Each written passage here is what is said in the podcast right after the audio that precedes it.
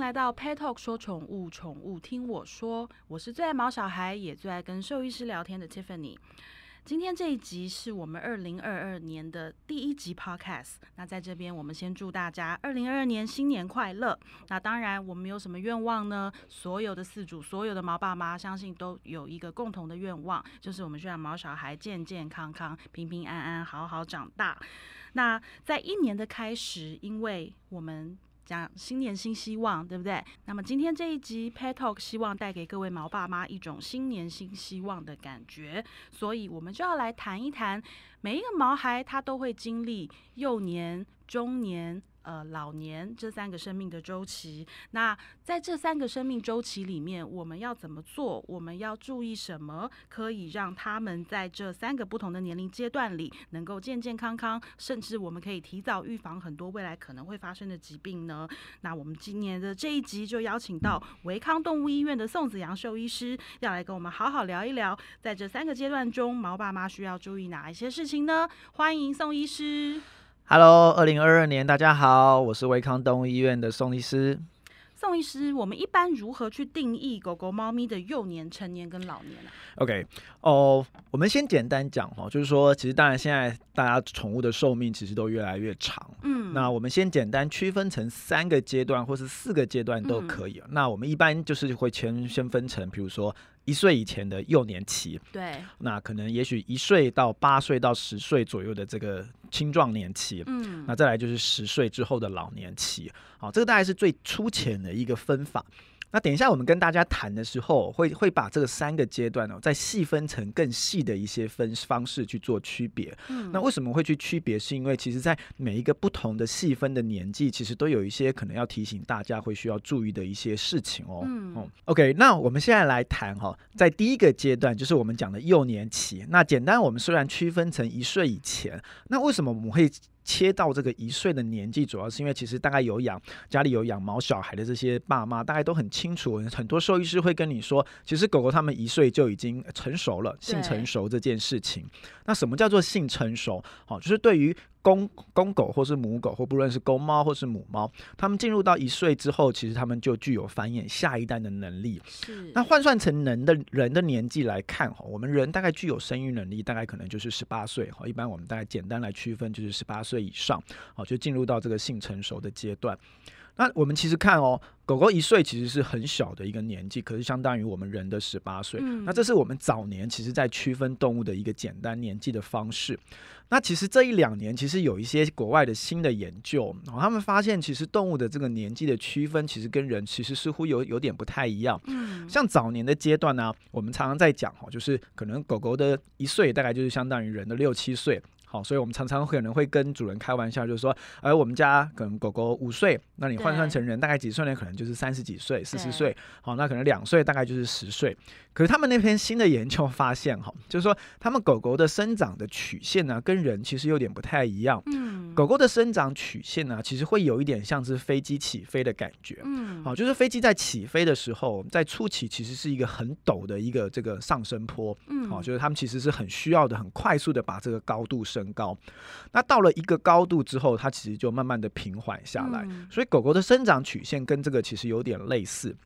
他们其实后来研究发现，他们对比，当然国国外是以这个大型狗为主，好，所以他们在大型狗，他们发现哦，就是说他们大型狗的两岁啊，其实大概就相当于人的大概已经四五十岁。好，所以跟我们过去的观念其实会有点不太一样。对啊，两岁我们都觉得还是小朋友哎。没错哈，可是他们两岁其实就已经是其实是具备一个完整一个壮年的阶段。哦哦，那他们大概换算成狗的年纪跟人的年纪去做这个性成熟的比较来看，他们认为大概七八个月大的年纪其实就已经相当于人的大概十八岁左右的年纪了。是。好，所以比我们一般的认知其实有在再早一点点成熟的概念。嗯。可是狗狗大概在两三岁开始，他们这个老化的速度其实就会缓和下来，好，跟人不太一样。所以他们其实接下来两三岁之后，每一年的增加的幅度其实就会慢慢的减少。好，所以这个其实是一些在狗狗的观念，这个年纪计算的观念上面的一些改变。是。哦，不过不管如何，好，对于一岁以内的狗狗来说，其实他们都还是处在这个幼年的阶段。那我们在幼年阶段的这个情形下，我们会再细分成几个部分。嗯，第一个。是，我想现在可能比较少，家中会有这个生育小宝宝的这个这个这个状况。是。好，那不过我们还是会跟大家提醒，好，在小宝宝刚出生的时候，他们其实也是他们最脆弱的时候。对。那通常我们会跟主人提醒，两周以内。因为这个出生的宝宝啊，他的眼睛跟这个听力都完全没有这个能力哦，他们其实眼睛没有打开，耳朵其实也没有打开，所以他们完全是处在一个我们说这个。安静的黑暗世界里面，所以这时候他们其实是非常没有安全感的。哦，所以我们也不建议，就是说，如果是家里自己的就是毛还生的宝贝的话，绝对不要在这个时间点把这个小朋友跟妈妈隔离开来。嗯，哦，因为隔离开来的情况下，他们其实在没有这个安全感的情况下，其实这个会有很大的这个危险的状况发生。那两周之后啊，他们的眼睛慢慢打开，好，那听力也开始慢慢的出现。这时候他们就可以会开始摸索外在的环境，嗯，那这时候要特别小心什么？因为他们可能会开始到处的爬行哦，嗯，所以你在家里可能就会需要围一个安全的环境给他们，嗯，不然他们可能就是会东跑西跑，嗯，那当然可能母性比较好的这个狗妈妈，他们就会去把它叼回来，哦，可是有时候可能尤其狗妈妈的母性这么好，那有时候可能小朋友东跑西跑就会跑不见了，对，那再来就是这个阶段呢，啊，因为。如果说他们都有很完整的摄取到母乳的话，那这个阶段其实因为有这个母乳的保护，所以通常这个一。我们说这个四个礼拜，就是说一个月之内的小朋友，他们的免疫力都还算很完整的。对，好。可是如果说他的母乳摄取不足够的话，那这四个礼拜之内的小朋友，就是一个月大之内的小朋友，他们的免疫力其实就会有很大的危险性。嗯、所以这时候也是他们很容易被一些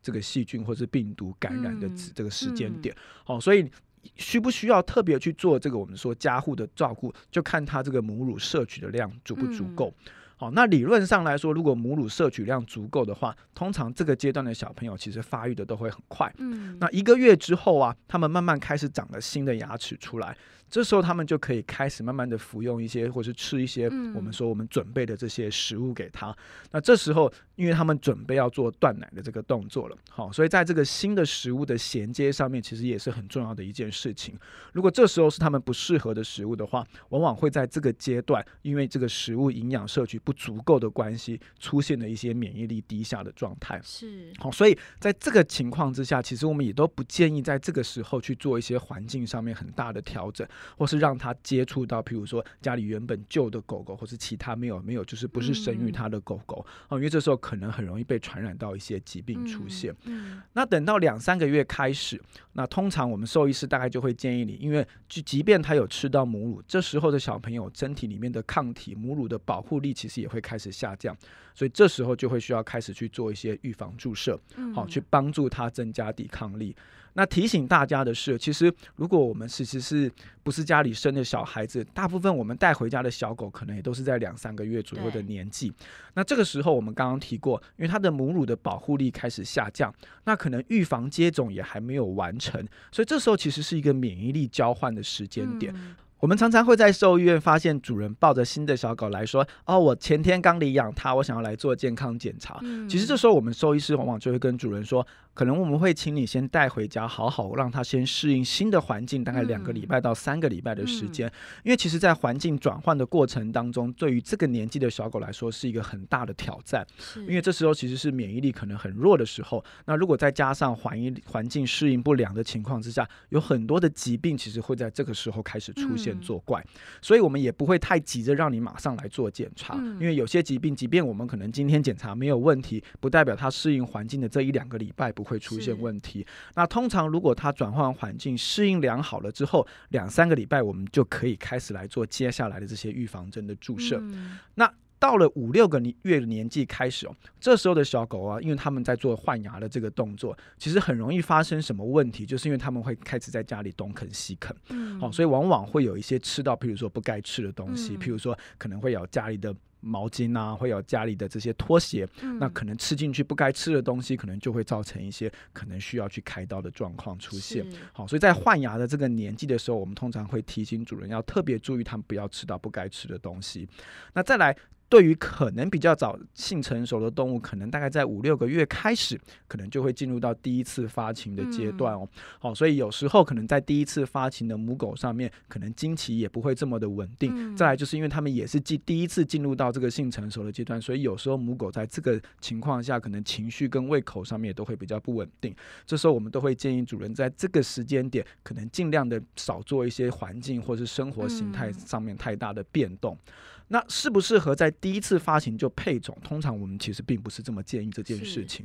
哦，因为毕竟第一次的发情其实还没有很稳定，所以如果真的有打算让家中的这个女生其实去繁衍后代的话，我们也都会建议可能在第二次发情之后。嗯那再来这边要提醒大家，就是说，如果其实在家里没有要进行这个繁衍后代的这个打算的话，通常我们都会很鼓励在这个母狗的主人，其实在第一次发情或是第二次发情前，就尽早去做这个绝育的动作。嗯，好，因为对于女生来说，我们还是希望她可以避免掉，就像我们女生的这个乳癌的状况出现。嗯，那第二次发情前的结扎，其实都可以大幅度的这个下降这个疾病发生的机会。那再来就是对于这些我们可能没有具有繁衍后代的这些女生来说，这个子宫的移除其实也可以避免掉老年的这些子宫感染的问题哦。嗯嗯刚刚讲到说，就是狗狗它的那个年，他们在一岁的这个阶段，其实他们的那个发育是非常快速，改变是非常快速。我最近其实很有感哎、欸，因为呃我的狗狗刚满一岁，它上个月才满一岁的，然后我就有发现它其实这一个月的表现跟过去的几个月完全不一样。对，因为像我家还有一个八岁的儿子，对，他 是人人类的儿子，然后 他们两个的心智年龄一直是处在差不多的的状况，然后就是玩玩一样的东西，然后反正每天就是难兄难弟的这样子走来走去。可是我觉得这一两这一两个月。我们家的狗狗小丁，它很明显的觉得看我儿子有点觉得他幼稚，然后 他也变得比较稳定，然后跟就是有的时候真的就是冷眼看他，觉得那种哥哥你闹够了没？对，醒一醒，要这么嗨吗？对，对，所以我其实最近感受好明显哦。嗯，因为其实我们讲了，就是说我们刚刚讲，就是狗狗的这个新的年纪的判断方式，其实他们在一岁的时候，其实就已经很进入到成熟的阶段。那这里也在提醒大家，其实大概狗狗从可能三个月左右开始，就是他们认识新环境。跟他们学习社会化很重要的一个年纪，嗯、那在这个阶段下面，其实我们通常都建议他，其实可以稍微去接触一些其他的狗狗的种类，让他习惯这个跟狗狗相处的模式。因为有很多主人其实会跟我们说，这个狗狗其实会凶其他狗，他很不喜欢其他狗。那可能主要的原因就是因为在早期的这些社会化并不足够的情况下造成的一些问题。那再来就是三到六个月，其实是他们训练最好的一个时间点。好，所以包括可能我们要训练他们，譬如说在家中大小便这件事情，或是一些生活作息上面的习惯，我们都会建议主人可以在这个年纪去做训练。训练期，没错，不然到了一岁之后，其实你要再做这个行为的矫正，其实会比较辛苦一点点。嗯、那另外在这边要提醒大家哦，就是说我们其实对我们兽医师来说，最担心的问题是什么？因为其实跟人很像哈，这些遗传性的疾病哈，或是先天性的疾病，往往都会在一岁左右可能开始出来作怪。那为什么这些遗传的问题会到一岁可能才表现出来？主要倒是因为随着动物的体型慢慢在变大。这些器官如果真的先天有问题的话，它就会开始不足以去负荷这些过大的体型，所以可能在这个时间点就会表现出一些不舒服的症状。好，所以当然就是说，我们因为毕竟三四个月开始，我们都会定期的到兽医院去做这些预防的接种。对，所以当然兽医师就会帮你做一些初步的检查。好，那如果说真的有发现一些先天性的问题的话，可能兽医师就会跟你特别提醒要注意什么样子的表现。譬如说，如果今天他真的有一些先天的心脏的问题，嗯、可能兽。兽医师就会提醒你，可能要稍微注意他活动力的表现，好，会不会容易喘气或是咳嗽相关的一些症状。嗯嗯、那等到了一岁左右，那可能就会看他这个先天疾病发展的程度，来跟你仔细的评估他接下来的生活会去做什么样子的影响。是，那他们开始好不容易熬过了幼幼阶段，开始登大人到了成人的阶段，成狗的阶段，是，那他们会要面临什么样的问题呢？在成狗的阶段，其实我常常会跟主人开玩笑说，这大概是你最轻松的阶段哈，因为已经度过了这个先天疾病的危险期，然后又还没进入到老年，你需要特别照顾它的时间，所以这段时光往往是你跟它最快乐的一段时光。通常对小型狗来说，大概可能会有大概八到十年的时间，那对于中大型狗来说，可能会稍短一点，大概是可能五到七年的时间。那可是这些这段时间虽然不是一些疾病特别，我们说的疾病是一些譬如说会。会真的严重影响到生命的疾病容易发生的时间点。嗯、可是我在这边还是要特别提醒大家注意几件事情哦。第一个是在台湾哦，我们。之前也特别有提到，其实是一个台湾，其实是一个异位性皮肤炎很容易发生的一个环境哦。嗯、所以如果狗狗或是猫猫它们有这样子的这个问题存在的话，其实在这个时间点哈，就是一岁到十岁左右的年纪，会是一个逐年越来越表现越来越明显的阶段。是哦，所以可能随着年纪在变大的情况下，可能皮肤的问题会逐渐的越来越明显，因为过敏这件事情会随着年纪越大表现的越严重。对，这是会跟大家提醒的一个症状。那再来第。第二件事情就是，因为随着这段时间当中，随着年纪在变大，动动物的生理代谢也会跟着在慢慢开始下降，跟人类很一样。所以随着年纪变大，如果你的吃的东西都维持的一样的话，那大部分动物其实就开始容易有一些肥胖的问题逐渐表现出来。好，可能年轻一两岁的时候体型很标准，到了可能九岁十岁的时候，已经就是这个水梨身材的这个表现。所以会提醒大家，这一段时间其实会需要特别注意的，就是避免这个肥。肥胖体质的形成哦，因为我们都跟人很像哦，其实肥胖是所有疾病的元凶哦。对，尤其进入老年阶段之后，如果肥胖的动物，其实会更容易有一些疾病的出现。所以在这个年纪的情况下，其实每年我都会希望主人去记录他饮食的习惯跟这个体重的变化。那可以的话，其实他们会需要维持良好的活动的这个能量哦。那为什么活动的这个能量很重要？是因为足够的活动，好的饮食，其实才会有足够的肌肉量。那足够的肌肉量才可以避免这个脂肪的形成哦。那足够的肌肉量也可以避免进入老年阶段的时候一些特别特别的疾病造成的影响。嗯。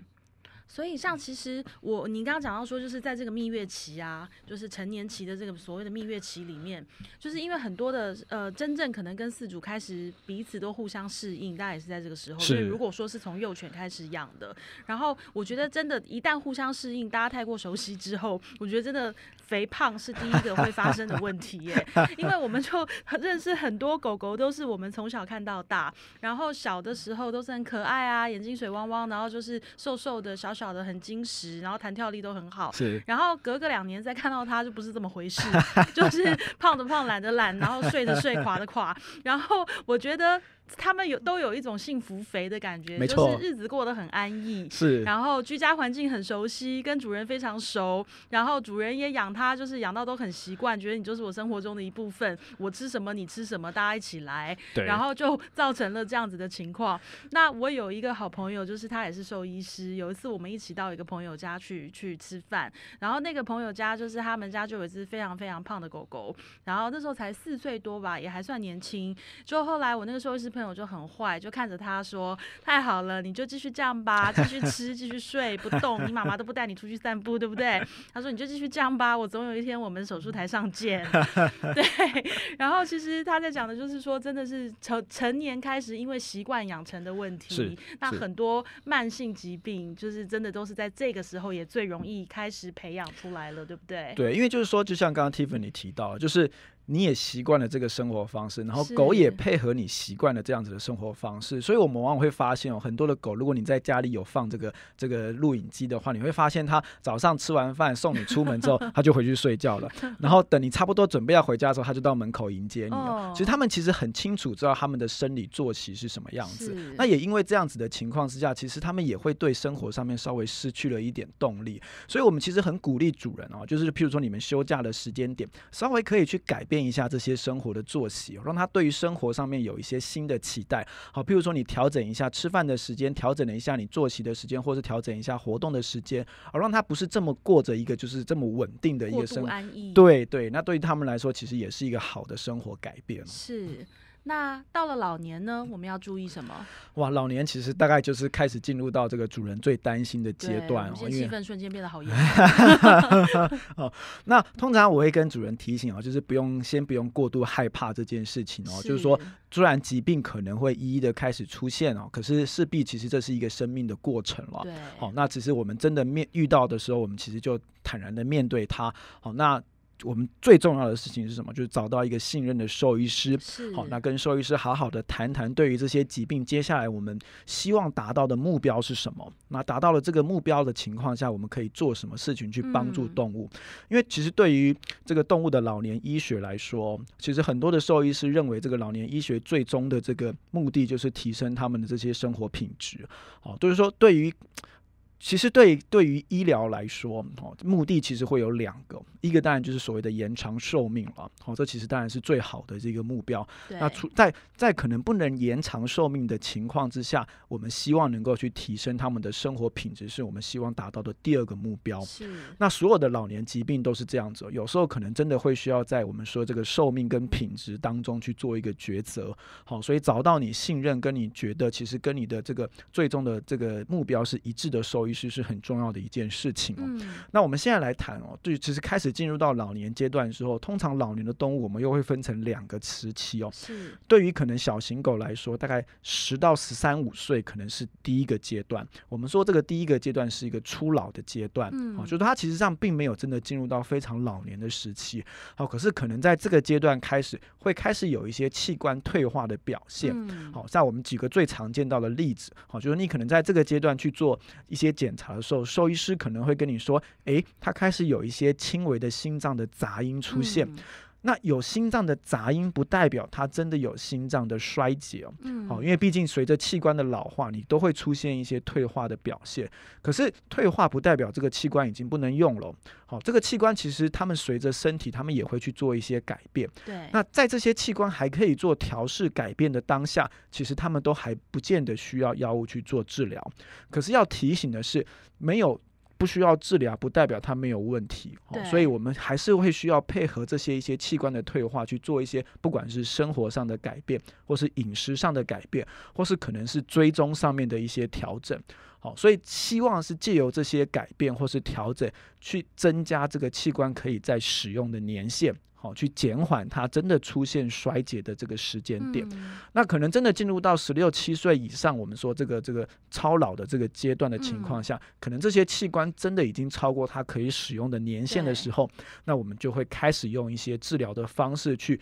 弥补这些退化不足的功能。那很多的主人其实往往会很担心，就是说，哇，我长期吃药对这些身体会不会有一些负担？对。那我在这边会需要跟大家厘清一个观念，就像我刚刚讲的。我们其实对于很多的老年疾病哦，我们在治疗的目的哈，比如说包括像是心脏的问题或是肾脏的问题，其实我们在做的治疗，其实就是在弥补它不足的功能的部分。嗯，好，所以你的功能不足的情况之下，你的身体就是一直在承受这个不足所造成的伤害。那借由这些补充的功能，其实它可以去提升这个身体器官的表现。那相对来说，其实整个身体的机能就会因此获得这个改变。所以很多的主人会很担心吃药会不会对身体造成负担。好，可是譬如说对于心脏或是肾脏病来说，你反而是借由这些治疗之后，可以去提升、降低这些伤害产生了。那当然不是说所有的药物都没有问题了。哦，那理论上兽医师都应该会跟你仔细的说明，就是说这些药会不会有什么样子的负担，或是什么样子的副作用，可能我们会需要特别小心。那对于所有的老年医疗都是这样，我们就是在它的好处跟坏处当中去取得一个平衡点。所有的医疗都会希望是好处大于坏处的哈，不会有希望坏处大于好处的。所以当今天这个治疗的这个结果平平均下来，好处是大于坏处的时候，那我们就应该去接受这个治疗。可是，一旦它可能超过这个平衡点，变成坏处大于好处的时候，我们可能就要再认真考虑这个治疗行为需不需要再继续下去哦。这是大概在老年医疗上面很大的一个观念，大概是在这个地方。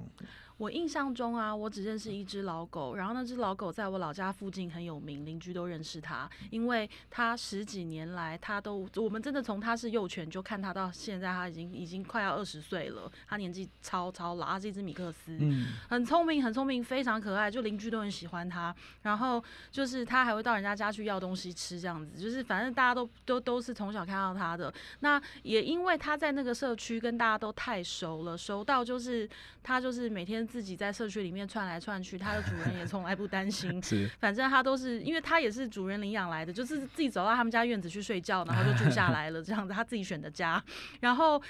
他在社区里面走，就是走走，大家看到他也都很习惯。然后他也每天时间到了，他就自己都知道要回家。白天就出去尿尿，自己出去逛街，自己出去看看邻居。结果我觉得大家因为都太习惯他，我们大家都忽略他会老的这件事情。就、嗯、也是我们当我们后来意识到这件事情的时候，都发现天哪，算算时间，他快二十岁了耶，他超级狗瑞。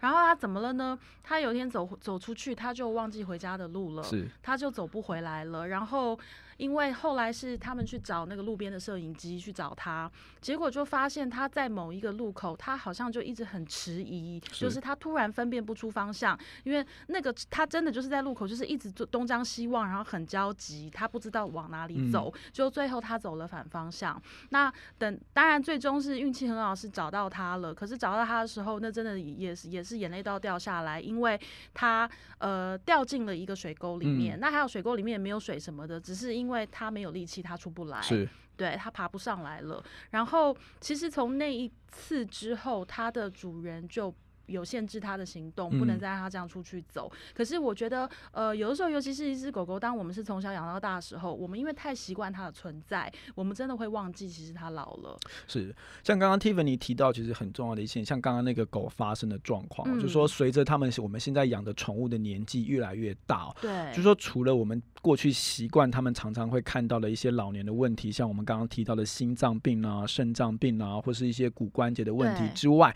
其实这几年开始有。有非常多的狗狗或是猫猫出现，像刚刚 Tiffany 注意到的这个状况，嗯、就是我们说的这些老狗猫的这些失智，嗯、哦，就是说我们说这个认知退化的这个问题哦。那通常主人会在家里发现到的表现，就是诶，可能。狗狗怎么突然在一个地方坐着发呆？对，哦，那可能会坐很久，好，或是可能进以前进出厕所，哎，怎么在门口站着不动？好，不知道它好像要去哪里的感觉。好，那甚至更严重的动物，可能常常会卡在墙角出不来，哈，或是卡在椅子下面出不来。哦，因为他们都已经忘记这些可能过去习惯的一些动作该怎么进行。那甚至最严重的可能会出现一些日夜颠倒的状况出现。这其实对的确都会造成一些不管是狗狗或者主人生活的行为。或是生活习惯上面的一些干扰，那就像我们刚刚一再提到了，好，就是说对于老年动物的医疗来说，就是说他们的生活品质是很重要的一个评量指标了。好，那怎么帮助他们去提升在这个老年动物的老年生活阶段的这个生活的品质，是很重要的一个课题。嗯。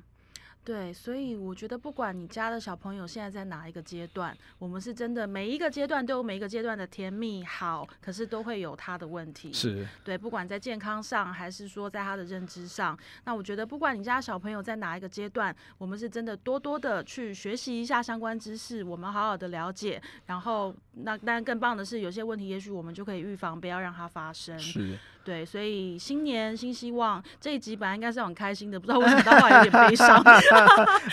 其实不会啦，就是说我我很常跟我的就是慢性病的主人说，就说我觉得家里的这些狗猫都非常的幸运哦，因为他们其实终其一生都有我们的陪伴哦，所以他们其实不会就是说孤老一生到老年没有人陪伴这样子，所以我觉得他们是很幸福的一个族群哦。我们也很幸福啊，有他们陪伴，我常常都觉得我。每一天看着我家的狗，我都觉得我真的在一年前我怎么做了这么对的一件事情啊？就是把你带来我们家，因为我觉得真的最幸福的人是我。是，是，我相信每个家里有毛小孩的毛爸妈，你们都是同样的心情。对，那今天我们非常谢谢宋子阳医师跟我们聊了这么多，然后也希望在二零二二年的一开始，我们就提醒大家健检了没呀？还没有健检的话，赶快健检哦。然后你家的小孩子现在是哪一个生命阶段呢？好好的做一下功课，我们好好的照顾他们。希望大家新的一年都健健康康、平平安安。那今天再次谢谢维康动物医院的宋子阳兽医师，谢谢，下次再见，拜拜，拜拜。